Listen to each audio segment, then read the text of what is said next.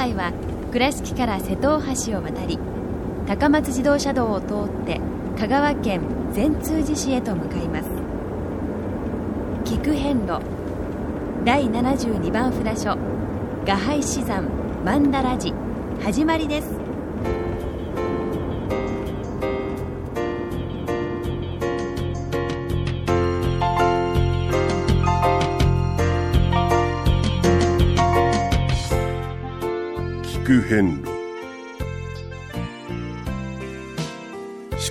88箇所をお坊さんの先立ちのもと一つずつお送りする番組です。出演は倉敷中島高蔵寺住職の天野光雄さん。落語家で矢掛町国商寺住職の桂米広さん。そして杉本京子さんです。この番組は仏壇仏具の法輪と「J チョイス構造寺倉敷倉歯科以上各社の提供でお送りします。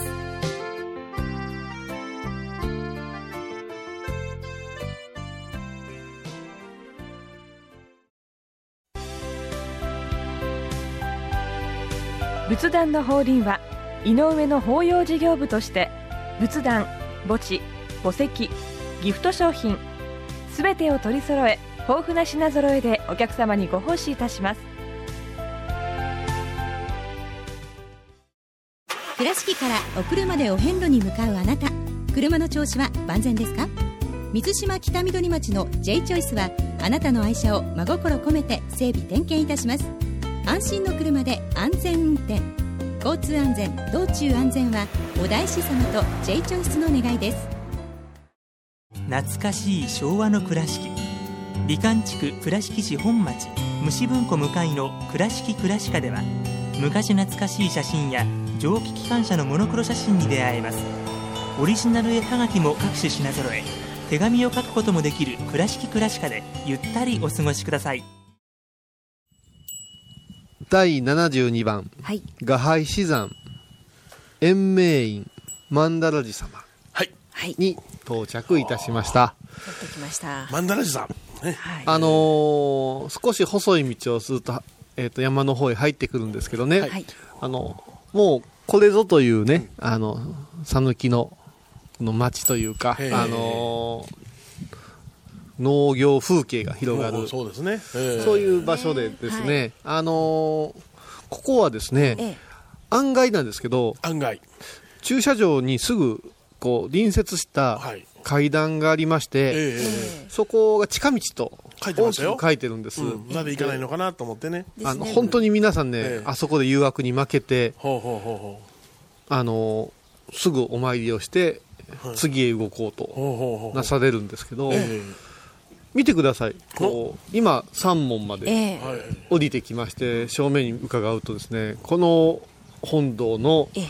大きさがドー。ンと飛び込んでくるでしょで横にねあの駐車場からは想像できないぐらい大きいですね。ねえ。それでも駐車場から横から降りるとすぐなので引いて見ないのでうん。ああこの眺めを見ないとそうですそうです。もう本当にあの道具というねあの境内にある建物はやっぱし引いて見れるはい。拝ましてもらって初めてねそのスケールをええ。感じねばなりませんからそうですね。やっぱしここは絶対ですね三門からはい。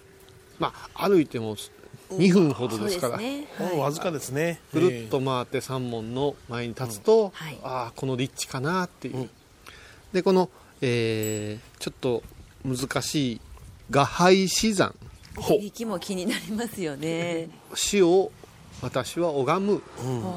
という三号がついてますけど、ええまあ、このあのお山は近くのね、はい。あのお山をええ。そういうお名前でしまして、まあまあ、次の札所とつながってまた来ますので、はい。え少し興味を持って、聞いといてほしいなと思います、はい。でこの曼荼羅寺さんはもう元々はえーっとこれは瀬坂寺というんですかね。坂寺というんですかね。元々の海域はですねあのずいぶん昔で、ええ。ー590年代です。はいえー水子様の時代かな、ええ。あの弘法大師のうん。出られた一族が、えー佐伯市。佐伯ですね。この佐伯市の弘法大を祀るはい。お寺として出来上がったと言われています。はい。でこのお寺にはあのお母様をね、えー祀ろうと空海様がされてええ。それでまあ曼荼羅寺。あのえー中国のねあの慶華アジャリというお師匠様から、はい。あの法を授かった昇龍寺。ええというお寺がありましたね。あるんですけども、まあ、はい。そこをイメージしてええ。作られたという伝えもあります。さてはい。この曼荼羅というね、ええ。まあ、響き、ええ。まあ、あまりこの曼荼羅にお寺がついて曼荼羅寺というのはあんまり聞かない感じですけど、え曼荼羅とはね何ぞや。え曼荼羅とは何ぞや。などということを疑問に思ったり考えたことはありますかね？非常に今疑問に思ってます。あそうですか。曼荼羅のこうどういうものっていうのは、はい。こう絵のイメージというんですか、はいはい。曼荼羅ってあんなものだったな何かこうちっちゃな、いろんな絵がおうおうおうおうおう。描いてあるものいろんなとは何がいろんなんですか？あのこれ一つのんお釈迦様違います。わあのようなあの、うん。いろんな方が方がね仏様たちがね。あそうですね。はい。あのこう散りばめられているような絵であはいはいはい。るというイメージではいはい持っています、あのー仏様が、えー一つの形成を成したはい。図像もしくはこう立体でもあるんですけど、ええ。まあ、結局世の中が世の中もう全てのはい。宇宙を含めたものの仕組みが描かれているって言われるんですけど、あまりにスケールでっかすぎて あの結局曼荼羅の説明ぐらい難しいものはないですね。正直なくてですえね、まあよくそのよくその図像を見るとええ。一つとして同じお姿の仏様はいなくてはい。すべて持ち回りが決まっていると、ええ。ーこの仏様はこういうお仕事この仏様でずーっとまあ中央から外へ行くと小さく小さくなっていくんですけどもう隅の隅にはですね、えー鬼のような、はい。あー神様がおったり、もう人間の屍を食ろうておるような地獄の中から出てきたのっていうような方も描かれておったりして、もうそこを説明しやすとますますなんじゃらね。えていう気持ちになってくるんですけども、ええ。そうすると、うん。分かりやすく解きますとほ、えー社会と一緒なんですよと。えそうなんですよね。これ現世と一緒ってこと現世と一緒ですよ。杉本さんには杉本さんのお仕事があって、ええ。米広さんには米広さんのお仕事があってそうそうってこれ人だけではなくていろんなものがあって、ええ。ーいろんなものが、あの私たちの周りにねええ。取り巻いてくださっててはい。いろんなものに影響を及ぼしてまた影響を及ぼされて存在してよって、えーそのような死体を食らうようなね、はい。えー神もありますけれども無駄なもの嫌なものなんて何もないんだよ。喧嘩相手でさえも自分に影響を及ぼしてんだよって。はありがたいんじゃないかええ が、っていう、はい。まあ、曼荼羅と。あれはい、というと、はい。分かったような気になるのですけれ気になるんども、ですよね、え私ね、やっぱしね、日々を我慢してものとって、えそれでええんかなってこーはいはいう、思うんですよ。何かというと、最大限に能力をええ。磨いてはい、伸ばして、はい。発揮してる人たちが、ええかりと働かさせてもらってるという場所。はい。わかります？かります仏さんのお姿がたくさん散りばめられてるええ。曼荼羅図っていうのと、私たちがのほほんと生きたえとこに全ての人間が必要なのだよなんて言ってる、ええ。その全てというのが、さ命は必要ですが、うん。その能力をええ切磋琢磨せず、精進せずに、はい。いたずらに時を過ごしてる一員を混ぜるいうところは少し違うなという気が。あの刹那主義じゃないんですよね。もっともっと躍動的な何かを求めて、だから、あの図を見た時に、はい。そののんびりね、あいいねこの働きがこうなってああなって違うんですよ、もう最高のものを与えたいから、ええ。最高の仕事をするためには時に怒ってるし、はい時に振り切ってるし、え時にもう腰まで水に入って働いてるしっていう、そういうところのはい。ことが曼荼羅で読み取らんといかん。深いですねこれは。となった時に 今日お参りさせてもらう、やっぱしこの曼荼羅寺と名が付く、えーお寺の境内というところはやっぱしそういうお働きを示す。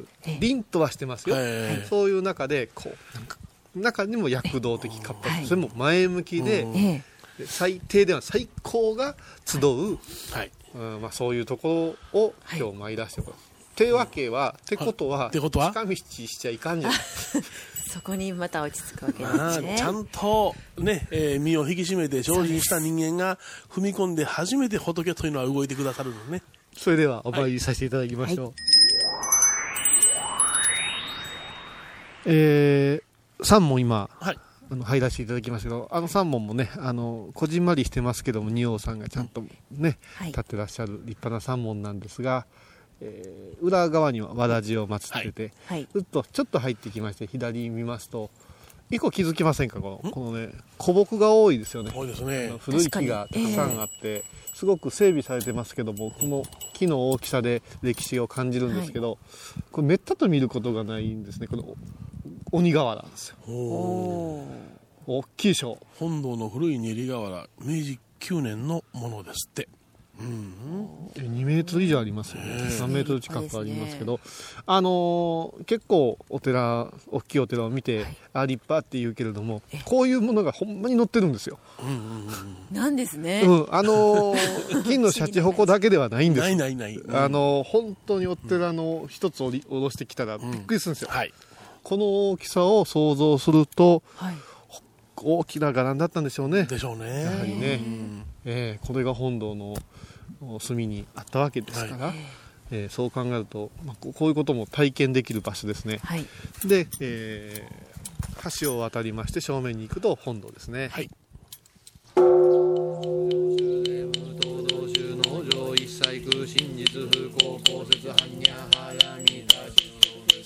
やてやてはらやてはらそうやてぼうじそあかはんにゃ信行第72番曼荼羅寺ご本尊大日如来様ご神言にはオンアビラ運剣バザラダとバンオンアビラ運剣バザラダとバンオンアビラ運剣バザラダとバン。ナム大師返上金無大師返上金剛ナム大師返上金剛元西功徳不牛を一切が東洋主上海具上仏道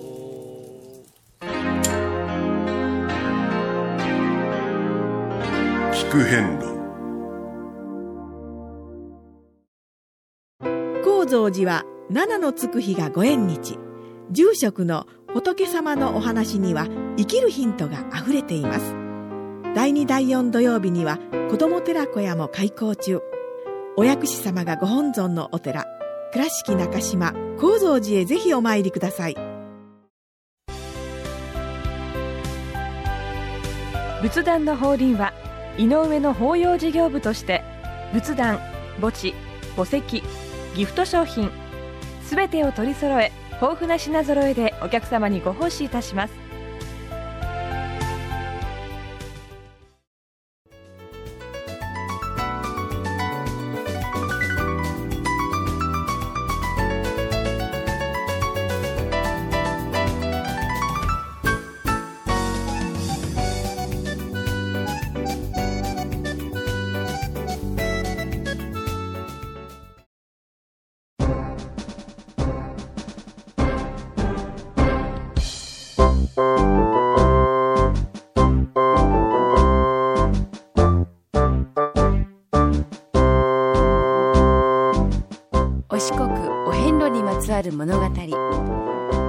では見られない風景を織り込んで今では語られない伝説をお届けします。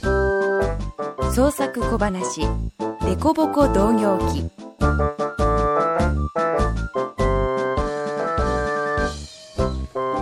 あれおかしいな。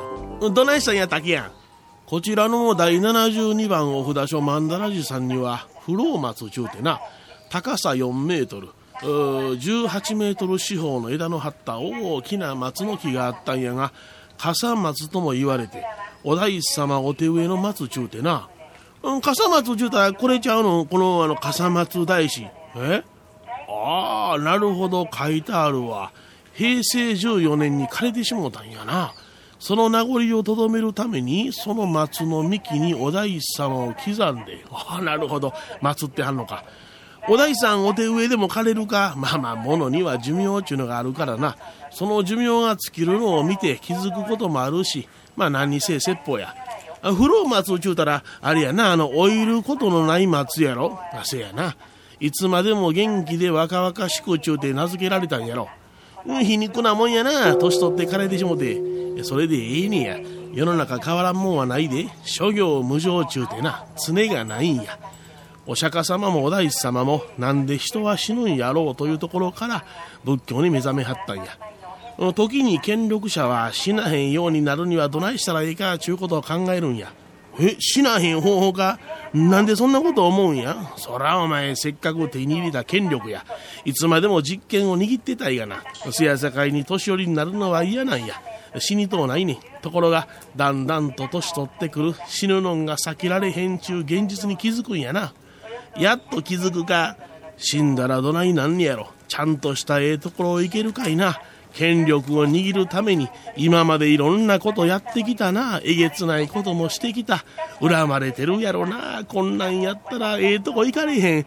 地獄行きやで。ああどないしょ死ぬの嫌や怖い怖い。あそうや。権力あるんや。まだ無茶できるわ。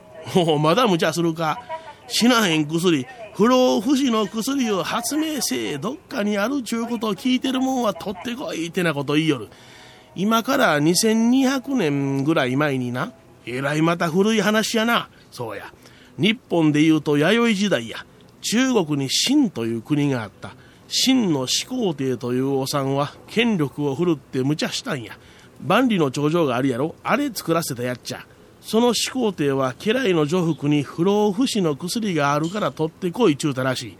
まあ正式には女服が秦の始皇帝に千人が住むと言われる東方の三神山に三つの神の山やな不老不死の霊薬があるちゅうたらしいんやけどならばちゅうことで始皇帝の命を受けて3,000人の若い男女と多くの技術者を従え五国の種を持って東方に船出したんや。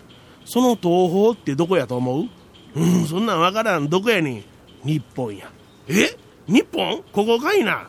ほんまか嘘か知らんけど。日本には女服が来た。ちゅう伝説がぎょうさんあるんやで。日本で作られた話の竹取物語にも不死の薬が出てくるな。お竹取物語ってかぐや姫か？そうや。最後に月に帰るやろ？その時にかぐや姫は愛する帝に不死の薬と天の羽衣そして帝を慕う心を綴った文を送る。帝はかぐや姫のいないこの世で不老不死を得ても意味がない。それらを日本で一番高い山で焼くようにと命じた。それからその山からは常に煙が上がるようになり不死の薬を投げ込んだから不死の山。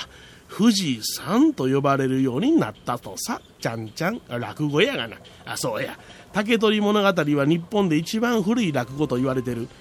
竹取物語の成立は9世紀。当時の富士山は活火山やったという証拠やな。まあ死なへんなんかありえへんけど死への恐怖っちゅうのは人間を磨く上では必要なことかもしれん。そのあたりからどっち向いて生きていったらええかちゅうことがわかる鍵になるんや。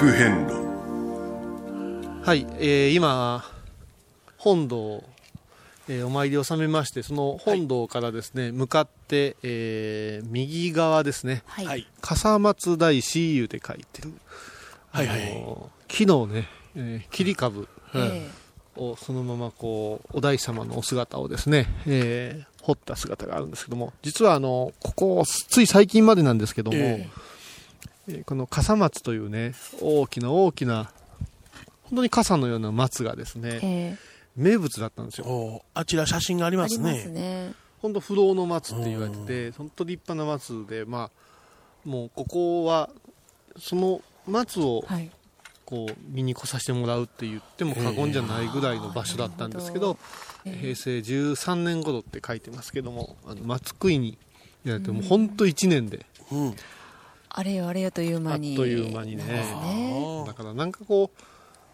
うね考えますね。その不老と言いながらね、ええ。不老不死とかさ、はい。永遠とかいう命とか言うけど、やっぱし形あるものは、ええ。この世においてはあー滅んでいくんだなはい。って、まあ、いろんなもののせいにするけれども、うん、それはそれで受け入れんといかんっていうね、なんかそういうあのその平成という都市に時にあったということはねあの、ええ。時代的にはい。私たちが目の当たりにしてるわけです。よ、え以前来た時はあったのにみたいな、ね、そうそうそう。ん。それが、ね、すごい長い歴史の樹齢をあっという間に、うん。まあ、これ人の命も同じだなというところがね、まさにその曼荼羅というねあの最初のお話とこうあれするんですけどこういろんなものがつながって終わっていく、また生まれてくるっていうような。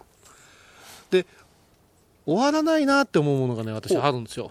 終わらないものがありますか、はちょっと哲学的で。あれなんですけども。ええ。なんでございましょ記憶。それはね。ほうほう思い出。う思い出。あのー実はですね、うちあの次男がいまして、ええ。えー4歳の時でしたか？もう今7歳なんですけど、ええ。4歳くらいの時でしたかね、母親が、私の母ですから彼にとってお,、ええ。おばあちゃんですね。ばあちゃんがあの友達たちとね、あのお遍路に出たんですよ、あのバス遍路でね、うん。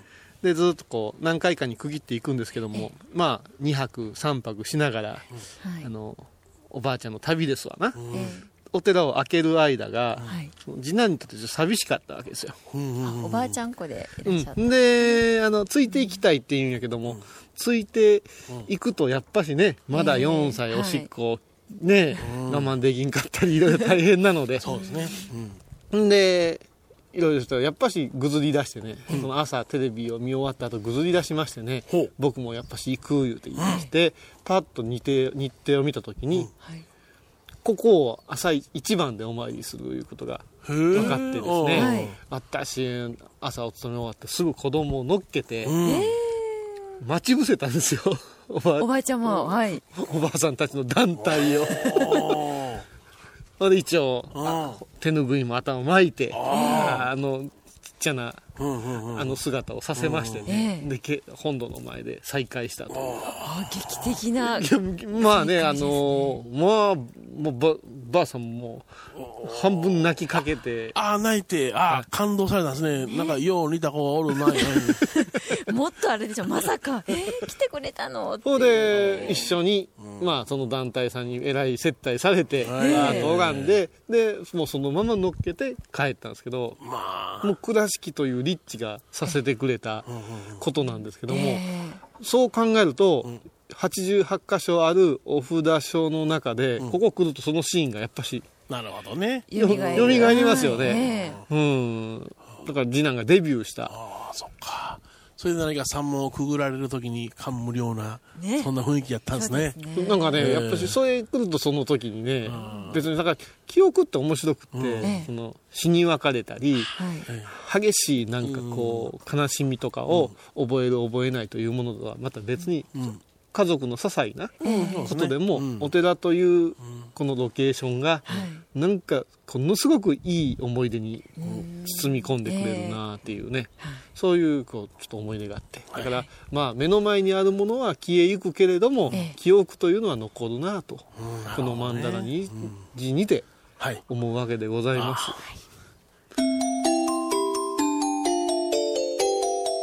聞く変路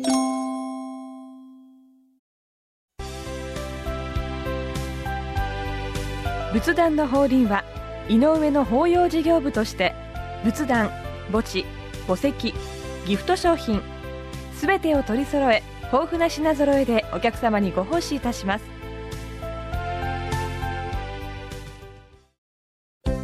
聞く遍路の最新情報や出演者のブログを見ることができるウェブサイト聞く遍路 .com 番組をお聞きになった後でホームページをちょっと覗いてみてください。音で紹介した内容を写真でご確認いただけます。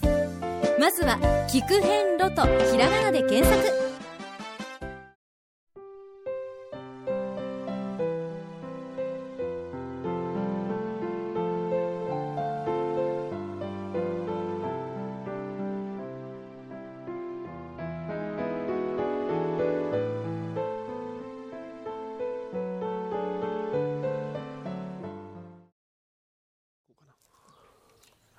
はい、えー、曼荼羅寺様の本堂、お大師堂をお参りを収めさせていただきましたけれども、はい。また、えー、三門の、お位置まで、えー戻ってきております。あーやっぱりこう、お参りの方々を見てみますと、はい。残念ながら、はい。近道から入り、近道からって言われる方がほとんどのようで、みたいですね。こちらですよと思わず導きたくなるような、本当にねあのこのお寺特になんですけど、趣が全く違います、で最初に申し上げました印象というのもね、最初いい思い出というか、あ素晴らしいって思うとずっとねそこへ刻まれますから、最初のご修行の時は特にね大事にされたらいかがかな。せめて行きは正式な三門から、まあ、帰りはちょっとねお楽させてもらうぐらいのね、そういう心構えも大事かなと思います、はい。さて次回は第73番画拝死山出釈迦寺様にお参りいたします。この曼荼羅寺からは約400メートル歩くと5分車で2分の道のりです。次回は第73番出釈迦寺様をお参りいたしましょう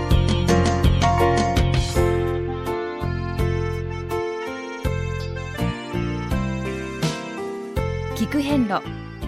今回は第72番札所画拝死山曼荼羅寺をご紹介しました。曼荼羅寺は香川県善通寺市にあります。では倉敷からのルートです。まず瀬戸大橋を渡り高松自動車道の善通寺インターチェンジで高速道路を降ります。国道319号線バイパスを南に少し進み西原北交差点を右に曲がったら道なりに4.5キロほど進みます。途中に善通寺病院や市営野球場などを見ながら西に進み左手に吉原郵便局が見えたらその先を山の方に入っていくと曼荼羅寺に到着します。それでは次回も一緒にお参りしましょう。